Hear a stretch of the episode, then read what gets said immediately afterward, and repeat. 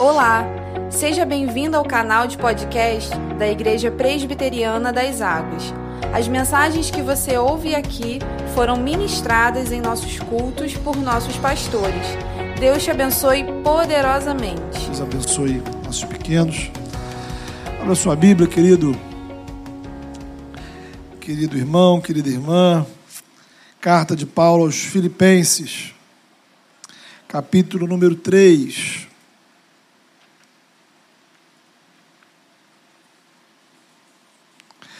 Filipenses, capítulo número 3.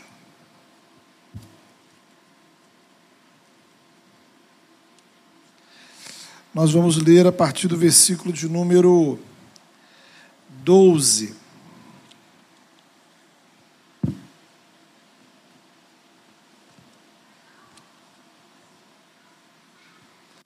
Texto está projetado. Abra também sua Bíblia aí para você fazer o acompanhamento. Diz assim, palavra de Deus. Não que eu já tenha obtido tudo isso, ou tenha sido aperfeiçoado, mas prossigo para alcançá-lo, pois para isso também fui alcançado por Cristo Jesus.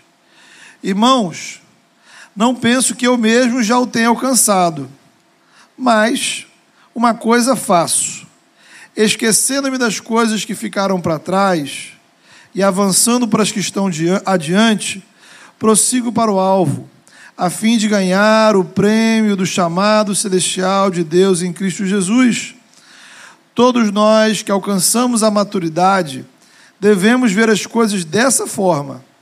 E se em algum aspecto vocês pensam de modo diferente, isso também Deus lhes esclarecerá Amém. Meu amado irmão, minha amada irmã, certamente você, em algum momento da sua vida, já assistiu uma palestra no seu trabalho, na faculdade, que te deixou ali, digamos, energizado, né? cheio de disposição para fazer um monte de coisa diferente na vida.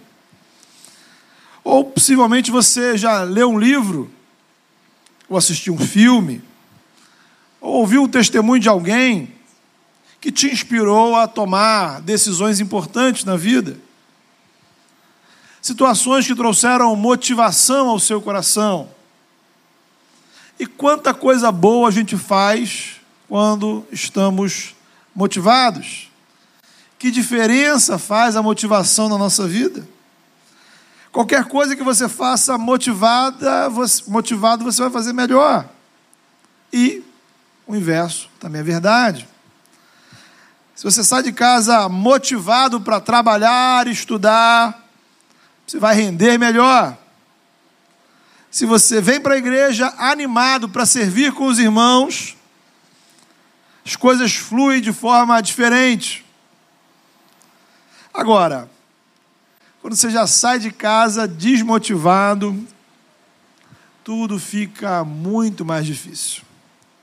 Você se arrasta para trabalhar, se arrasta para estudar, seu desempenho fica péssimo, a tendência é você reclamar o tempo todo, servir do lado de pessoas desmotivadas é algo horrível.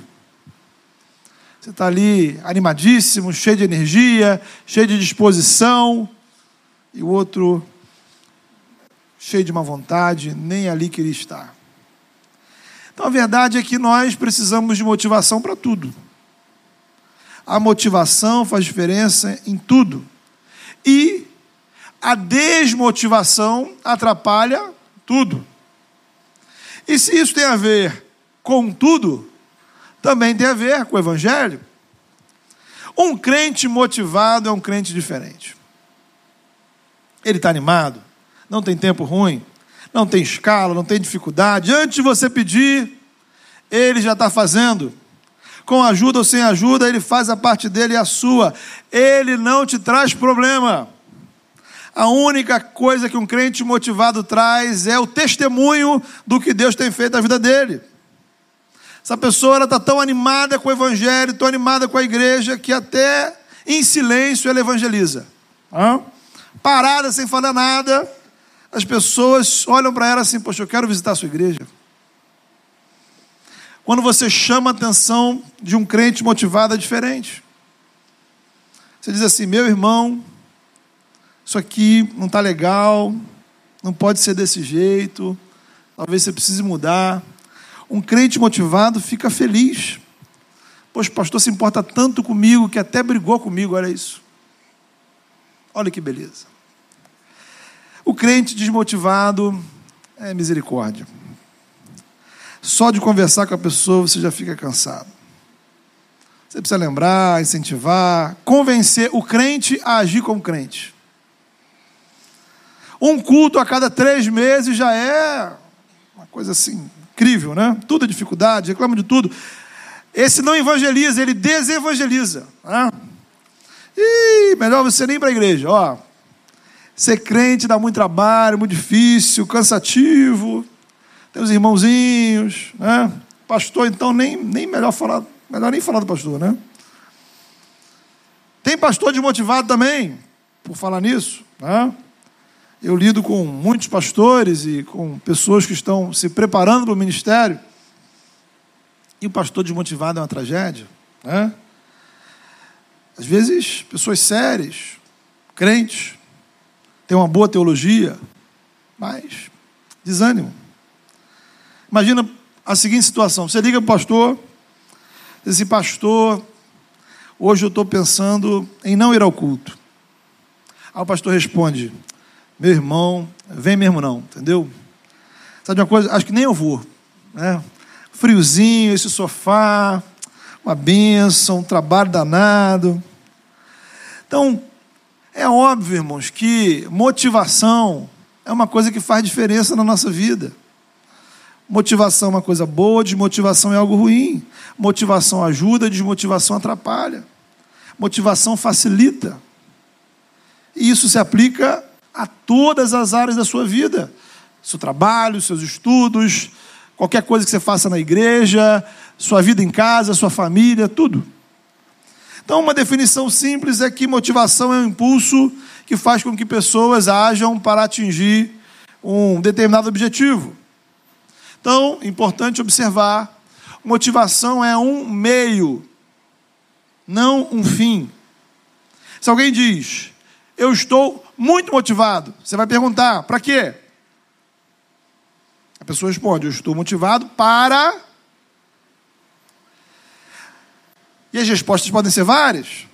Eu estou motivado para emagrecer, para ler um livro, para vir ao culto, para começar um curso, aprender um idioma, comprar um telefone, namorar, se casar, ter filhos, enfim. Seja qual for o objetivo, a finalidade, a motivação é essa disposição mental, emocional, que faz você agir, se movimentar em uma determinada direção.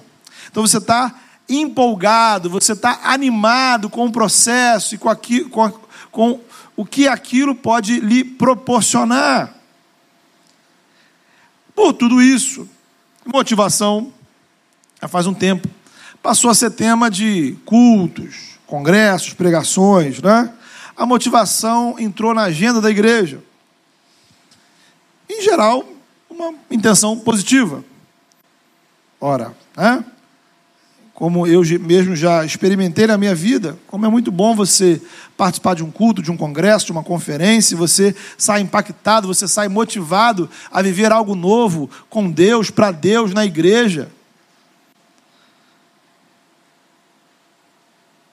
Quantas vezes eu experimentei isso e quantas vezes isso me faz bem?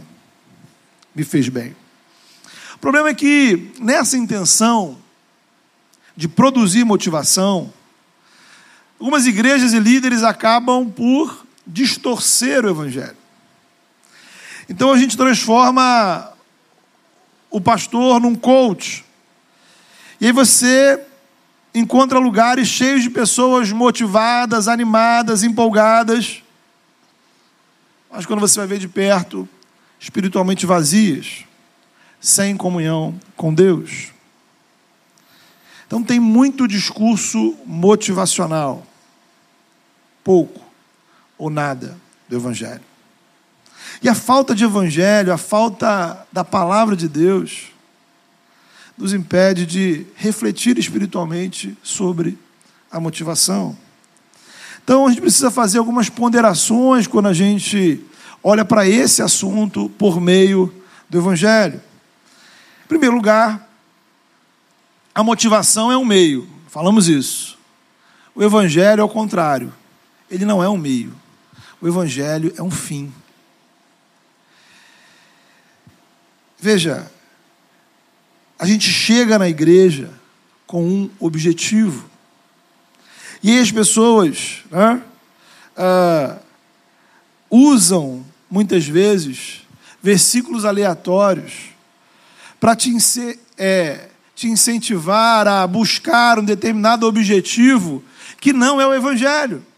Então, o Evangelho é um fim, só que ele se torna um meio para você atingir o seu objetivo.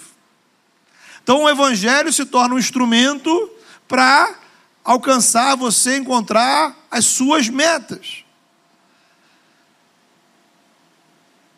Você vai conseguir, não desista. Afinal, se Deus é por nós, quem será contra nós? Podemos todas as coisas naquele que nos fortalece. O Senhor é nosso pastor e nada nos faltará. Você é filho de Deus, o Senhor nos pôs por cabeça, não por cauda. Somos mais que vencedores, a vitória é nossa. Derrota não é coisa de cristão. Basta você acreditar de todo o coração que você vai conseguir, porque você tem direito, você merece. Não aceite qualquer outra coisa que não for vitória. Não aceite na sua vida nada menor do que o seu sonho. E se vier um pouco diferente do que você sonhou, repreenda, porque isso é coisa do diabo. Deus vai te honrar.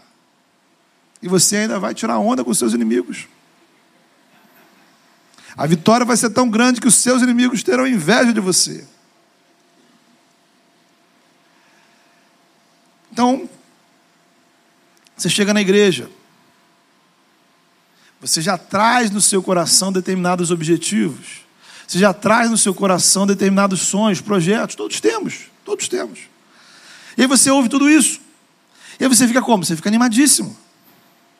É o que todos nós queremos ouvir, claro. Eu tenho sonhos, e o Eterno vai lutar pelos meus sonhos, e Ele garante que eu vou ter sucesso. Agora, só depende de você. Se der errado, a culpa é quem? É sua. Né? Você não fez sua parte direito. Você não orou o suficiente, não se esforçou o suficiente, não ofertou o suficiente, você deu brechas para Satanás. Mas se você fizer direito, a prosperidade é certa. E aí você sai dali motivado para enfrentar qualquer tipo de dificuldade. Só que há nisso tudo, irmãos, um, um caminhão de problemas. Infelizmente, nessa distorção da palavra de Deus para uma finalidade motivacional, a gente esquece, em primeiro lugar, que a finalidade do culto não é você sair animado, mas glorificarmos a Deus e nos colocarmos na presença dEle. Então, veja, o objetivo da pregação é mostrar que estamos distantes de Deus por causa do pecado. Mas Ele veio ao nosso encontro em Jesus Cristo. Por meio do Evangelho, o Senhor não está oferecendo a realização dos nossos sonhos. Por meio do Evangelho, Deus está oferecendo perdão aos pecadores, libertação, transformação espiritual, participação no reino de Deus, vida eterna. Por meio do Evangelho, Deus, Ele se oferece ao ser humano. Preste atenção nisso. O que é que Deus nos oferece no Evangelho. Ele mesmo. O Evangelho é Deus se oferecendo.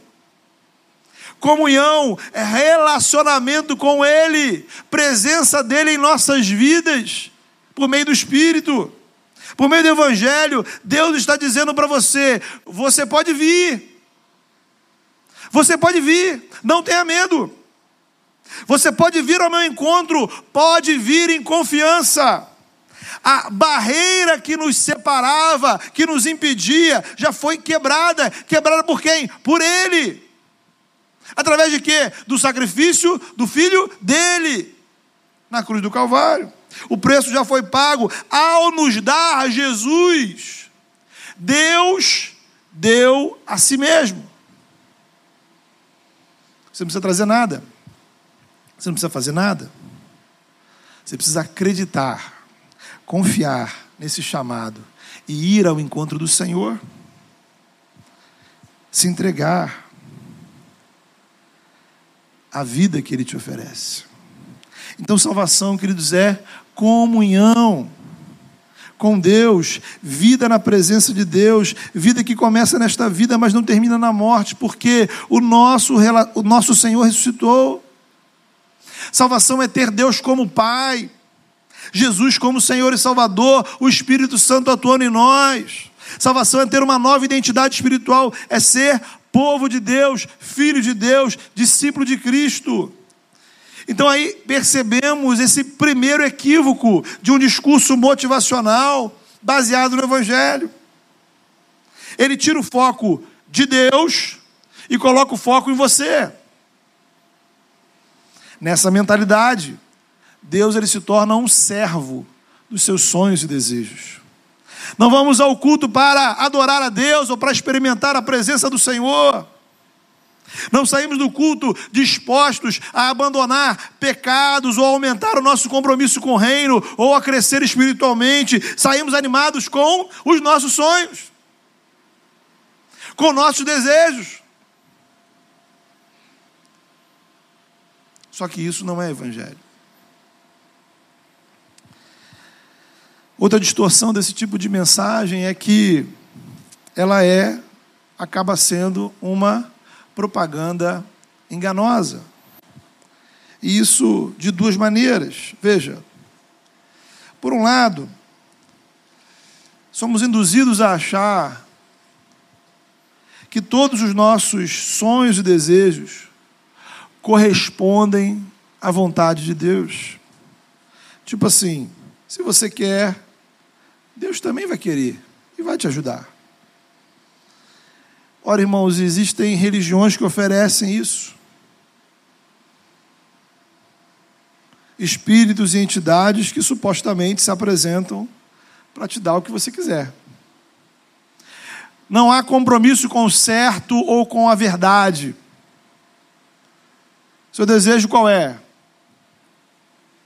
Eu quero prejudicar o meu chefe, quero matar meu vizinho, quero enganar uma pessoa. Assim será feito. Faça o sacrifício certo, faça o ritual correto e os seus desejos se realizarão. A Bíblia nos mostra, queridos, que essa é exatamente a abordagem de Satanás. Guarde isso no seu coração. Já falamos disso aqui outras vezes. Quem muitas vezes se apresenta para realizar os seus sonhos é o diabo. Às vezes, o que transforma a nossa vida no inferno é justamente a nossa obsessão por certos sonhos, projetos e desejos. Se tornam ídolos que controlam a nossa vida e destroem a nossa vida. O Deus único que se revela em Jesus Cristo é o Deus que é soberano, é o Deus santo que tem compromisso com a verdade, com a bondade, com a vontade dele. É o Deus que não pode ser seduzido por rituais ou oferendas. É um Deus que não negocia suas bênçãos. Então, simplesmente, o sonho que você traz no seu coração pode não ser o melhor de Deus para a sua vida. Talvez o que Deus tem para a sua vida seja justamente libertar você do seu sonho.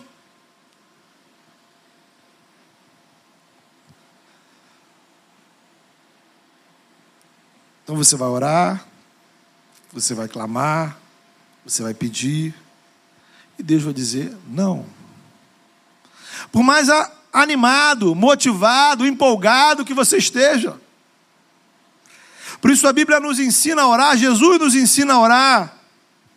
Senhor, seja feita a tua vontade e não conforme eu quero. Então, antes de eu me encher de ânimo e motivação para fazer alguma coisa, eu deveria me perguntar: Senhor, eu vou glorificar o teu nome com esta decisão? Senhor, essa escolha realmente vai me aproximar do Senhor, ela vai me abençoar. Esse caminho me afasta ou me aproxima da tua presença? Senhor, me dê discernimento, me ilumina, me oriente, me dê sinais, discernimento, para que eu compreenda para que eu tenha a sabedoria necessária para compreender a tua vontade. Use pessoas, use situações, me mostra, mas não permita que eu vá numa direção que não vai me abençoar.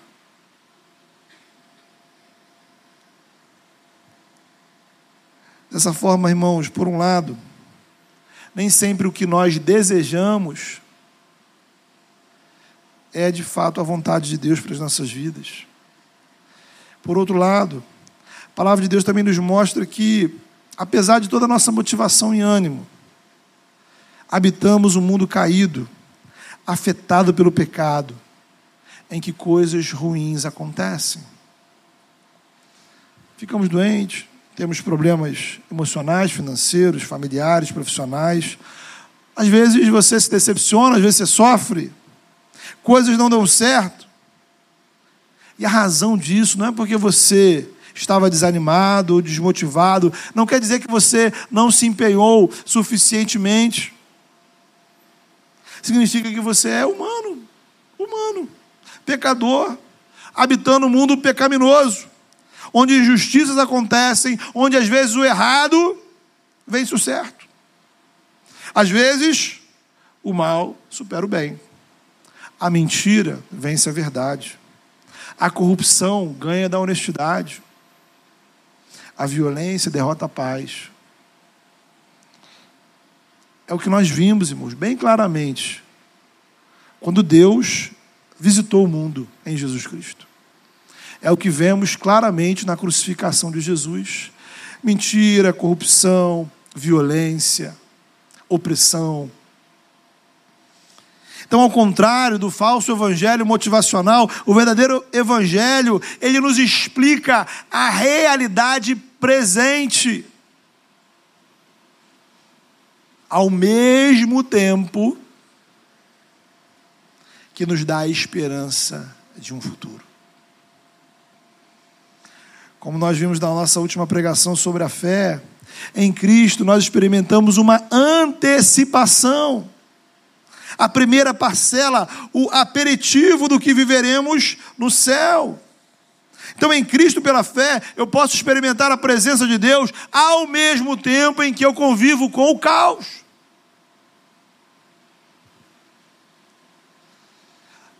Agora, naquele dia, quando Cristo voltar, trazendo novos céus e nova terra, experimentaremos tão somente, exclusivamente, a plenitude da presença de Deus. O caos vai embora. O caos tem um prazo de validade. Um dia ele termina e no lugar dele teremos um universo, uma natureza, um mundo totalmente redimido, renovado, com seres humanos transformados para viverem a vida eterna na presença do Senhor, porque ele vem. Ele vem ao nosso encontro. Então, recapitulando, vimos que motivação é uma coisa importante, faz diferença em nossa vida, em todas as áreas, inclusive na vida espiritual. Também vimos que muitas vezes, na intenção de produzir motivação, igrejas e líderes acabam distorcendo o evangelho. Isso nos leva ao aspecto final aqui da nossa reflexão e o aspecto central, que é entender que o verdadeiro evangelho o Evangelho, como encontramos na palavra de Deus, ele nos dá motivos, nos dá razão para encontrar motivação. O Evangelho nos dá motivos para sermos motivados e a redundância é intencional. Não precisamos distorcer o Evangelho para encontrar motivação para viver, para fazer qualquer coisa.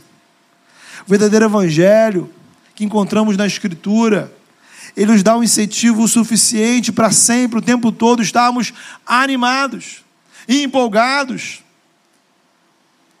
Então, em primeiro lugar, onde a gente vê isso? Quando a gente olha para o amor de Deus quando a gente olha para a cruz do Calvário, eu vejo um Deus que me ama incondicionalmente. Muitas coisas trazem desânimo ao nosso coração. E muitas dessas coisas têm a ver com frustrações emocionais, amorosas problemas familiares, amizades que se quebram, coisas que trazem tristeza ao nosso coração, desânimo, pensamentos negativos, emoções negativas. Agora, quando eu tiro os olhos das circunstâncias, do caos da vida e olho para o alto e olho para o Senhor, eu vejo um Deus que não deixou de me amar. Um Deus que não se envergonha de ser o meu Deus um Deus que me separou para ser propriedade exclusiva dele. O Deus que derramou sobre a minha vida toda sorte de bênçãos espirituais. O Deus que tem promessas. E Ele garante que é fiel para cumpri-las, apesar das minhas infidelidades. O Deus que todos os dias renova sobre nós as suas misericórdias. Hoje, quando você acordou, as misericórdias do Senhor se renovaram sobre a sua vida amanhã elas se renovarão novamente. Terça-feira também. Quarta-feira também. A despeito do que você faça. O Evangelho nos dá motivos para viver a vida. Porque em Cristo eu não estou sozinho neste mundo. Seja lá por onde eu estou andando ainda que todos me abandonem, Ele está comigo todos os dias. Às vezes o que nos desmotiva são os nossos próprios erros. Erramos tanto, falhamos tanto, não alcançamos o padrão que nós mesmos estabelecemos.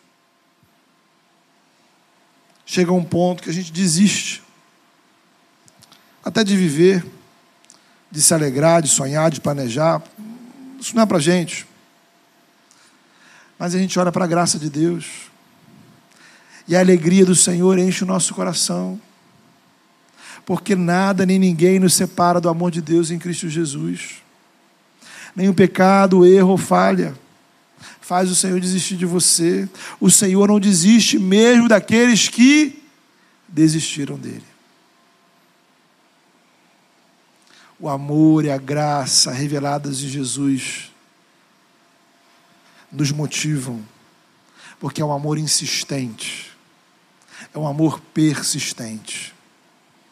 Deus insiste em te amar, Deus insiste em te querer, Deus insiste em te chamar para ser dele e viver com ele. Outro ponto, queridos, aqui, é o Evangelho nos dá motivos para sermos motivados é a perspectiva de que tudo o que fazemos, ou em tudo o que fazemos, podemos honrar o Senhor, devemos honrar o Senhor. Muitas vezes é que a gente meio desanima, porque parece que os outros não, não se importam com o que a gente faça, né? Despeito de você fazer muito bem feito, ou fazer de qualquer jeito, parece que não faz diferença para quem está ao nosso redor o Evangelho nos muda, muda a nossa perspectiva disso. Porque eu devo trabalhar não pensando naquilo que os meus superiores merecem, no meu trabalho eu estou servindo ao Senhor? É mais do que ganhar dinheiro. É honrar o Senhor. A maneira como eu lido com os meus estudos, com a minha vida acadêmica, não tem a ver com o que os meus pais ou professores exigem. A pergunta é: eu estou honrando o Senhor na minha forma de estudar? A maneira como eu me conduzo na sociedade não pode se basear no descaso e na corrupção de muitos políticos, líderes e outros cidadãos. A minha cidadania, o meu padrão ético no dia a dia deve ser exercida com referência ao senhorio de Cristo sobre a minha vida. Como eu cuido do meu corpo, como eu cuido da minha saúde, diz respeito ao meu relacionamento com Deus. Na minha família, dentro de casa, eu não posso limitar minhas atitudes por aquilo que o outro merece. É mais que ser o marido que a esposa merece, o pai que os filhos merecem, o filho que os pais merecem. Precisamos ser marido, esposa, pai, mãe, filho, que honre o Senhor Jesus Cristo. Na igreja, eu vou servir com excelência, porque a minha motivação não está nos resultados que eu vou obter, a minha motivação está em honrar aquele que deu a vida por mim, que é Senhor da minha vida, Jesus Cristo. Deus será glorificado pelo meu ministério. Então a minha motivação vem do Senhor, não das pessoas. Em todas as áreas. Eu tenho motivos para agir de forma diferente. Porque em cada uma dessas situações, eu posso estar ou não adorando a Deus. Você precisa avaliar, você precisa pensar sobre isso. Isso tudo nos lembra, queridos, que nossas ações, elas importam para Deus. Às vezes a gente esquece disso. Talvez as suas ações, as suas atitudes, mesmo as melhores atitudes, não importam para os seus colegas, para os seus vizinhos. Talvez você se empenhe para fazer o certo. E ninguém na igreja repara, ninguém em casa elogia. O Deus revelado em Jesus é o Deus que se importa com as pequenas coisas que fazemos. Mais ainda, a palavra de Deus nos mostra que nossas ações, elas são instrumentos para promover o reino de Deus. Fomos salvos para praticar boas obras. E Tiago vai dizer que a verdadeira fé, ela se expressa em obras. A fé sem obras, ela é morta. Isto é, uma fé sem obras, ela simplesmente não é fé. Não é fé. Essa fé que diz que acredita,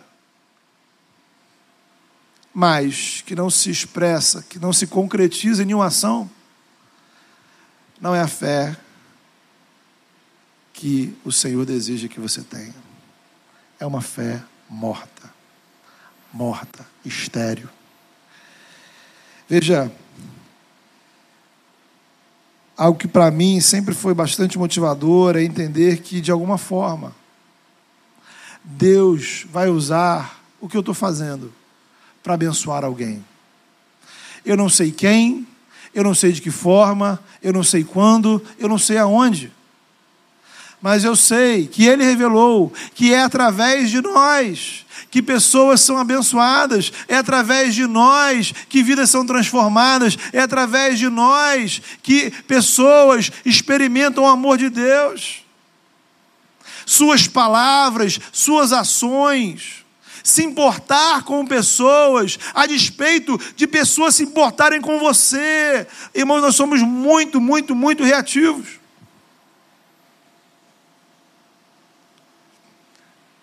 Nós medimos o que vamos fazer para os outros, pelos outros.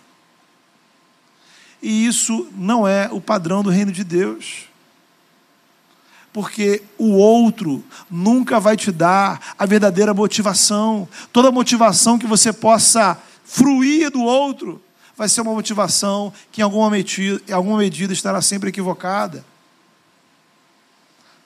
A motivação verdadeira para abençoarmos os outros vem do Senhor. E aí, quando você entende isso, você consegue abençoar os seus amigos e os seus inimigos.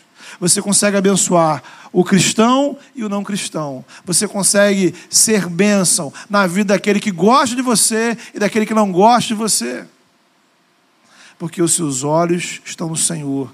E é o amor do Senhor que está movendo o seu coração. Não é o reconhecimento alheio. Então a gente precisa mudar o padrão. Porque nesse padrão eu vou estar sempre desmotivado. Que motivação tem? Nenhuma. Nenhuma. Sempre vai ser desanimador. A igreja vai ser desanimadora, a sua família vai ser desanimadora, os seus trabalhos serão desanimadores. Aí nós procuramos ídolos.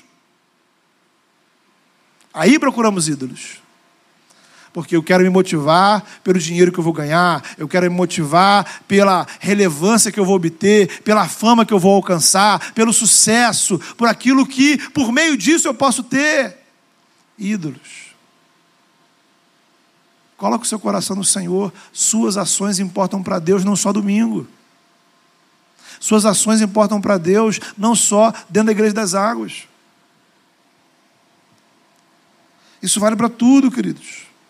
Quando a gente pratica ações de caridade e misericórdia, estamos abençoando pessoas. Pense sobre isso. Quais são as pessoas que são abençoadas pelo seu trabalho e sua profissão? Quais são as pessoas que são abençoadas pelas suas ações como cidadão dessa cidade, desse estado, desse país? Ou quais são as pessoas que você está prejudicando com o seu trabalho? Quais são as pessoas que você está prejudicando com a maneira de você viver na sociedade? A nossa forma de viver é uma forma de abençoar. Por meio do trabalho, por meio da cidadania, por meio dos relacionamentos, por meio da amizade. Se olharmos para o Senhor, e aí, por fim, a gente olha para situações específicas da nossa vida. Trabalho, igreja, família, estudos. E é sempre importante observar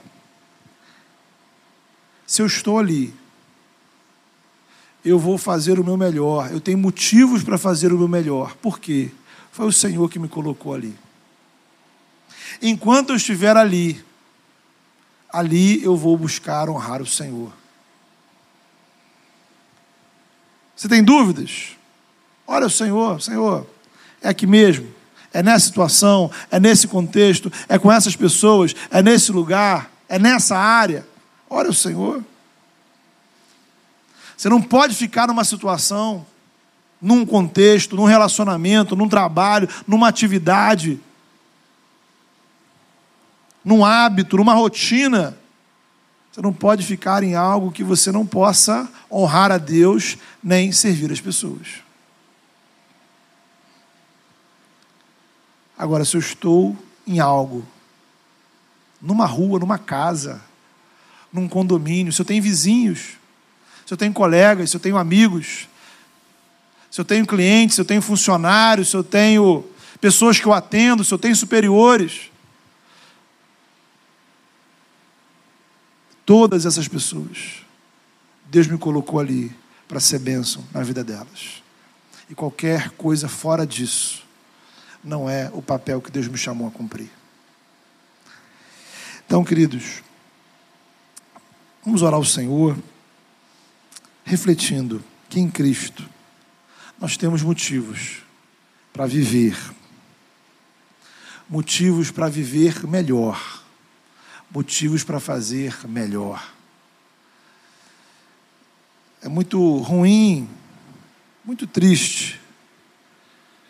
A gente, quando a desmotivação, o desânimo toma conta do nosso coração. E às vezes isso começa numa determinada área e se alastra. E você já não tem mais motivação de nada. E você perde a alegria de viver, a alegria de fazer. Porque nós perdemos de vista o sentido espiritual das coisas. Então você precisa desenvolver uma mentalidade espiritual para todas as áreas da sua vida. E é nisso, pode acreditar, disso virá motivação para você viver melhor, para você viver diferente. Fale com o Senhor nessa hora. Deus amado, em nome de Jesus.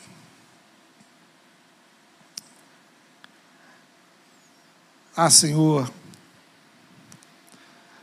a nossa mente, o nosso corpo, ó Pai, nossas emoções, elas são tão complexas, ó Pai. E nós carecemos da Tua graça. Porque às vezes, ó Pai, nós estamos excessivamente, ó Pai, animados, empolgados e motivados com coisas, ó Pai, que não vão nos abençoar. Por isso, Senhor, em primeiro lugar, nos ajuda, Senhor, a alinhar o nosso coração com a Tua vontade. Faz, ó Pai, com que o Teu povo perceba caminhos que não são caminhos de vida e bênção, Senhor. Faz, ó Pai, com que o teu povo perceba, se tire do nosso caminho, coloque obstáculos, ó Pai, no nosso caminho, quando, ó Pai, o caminho que estamos seguindo não é a tua vontade. Não nos permita, Senhor, ir além. Se isso não nos levar, ó Pai, para a tua presença, Senhor.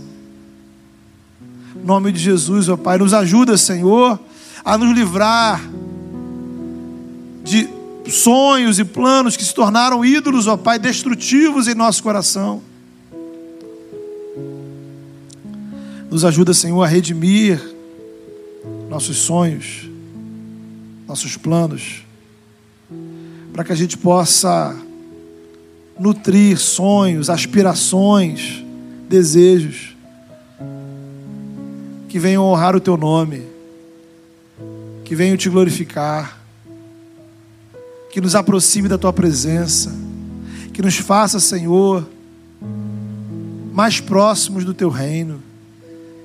Situações, ó Pai, onde seremos instrumentos do Senhor para abençoar vidas. Senhor, dá-nos uma visão mais ampla, Senhor, da realidade da nossa vida, Senhor. Para que, ó Pai, não só no dia a dia da igreja, Senhor, mas para o nosso cotidiano, de família, de estudo, de trabalho, de N atividades, possamos, ó Pai, buscar, olhar para o Senhor e para a tua glória. E nos colocar diante do Senhor para abençoarmos vidas, ó Pai. Senhor, em nome de Jesus, faça, ó Pai, com que o Evangelho, a verdade do Evangelho, possa, Senhor, preencher o nosso coração com motivação, com alegria, com incentivo, ó Pai, necessário para olharmos a vida, Senhor, e vivermos a vida da melhor forma possível, na Tua presença, Senhor. Pai, em nome de Jesus, aqueles, ó Pai, que por N circunstâncias, ó Pai, estão dominados, ó Pai, por uma desmotivação, desânimo, e já perderam o Senhor o desejo até mesmo de viver. Em nome de Jesus. Visita esses corações, ó Pai. Que o Teu Espírito Santo, ó Pai, nos mostre que a nossa vida em Jesus tem sentido, tem valor, tem significado, tem propósito. Porque o Senhor nos ama, Senhor. Que, ó Pai, quantas vezes, ó Pai, nós acreditamos nisso, mas nós não sentimos isso. Por isso eu peço em nome de Jesus, ó Pai, que Teu Espírito Santo nos faça, Senhor, sentir, ó Deus. Que a Tua presença, Senhor, possa atingir nossas emoções.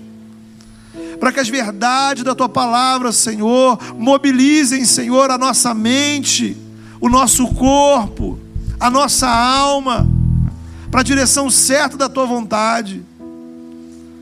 E possamos, ó Pai, ter a certeza que estamos onde o Senhor quer que estejamos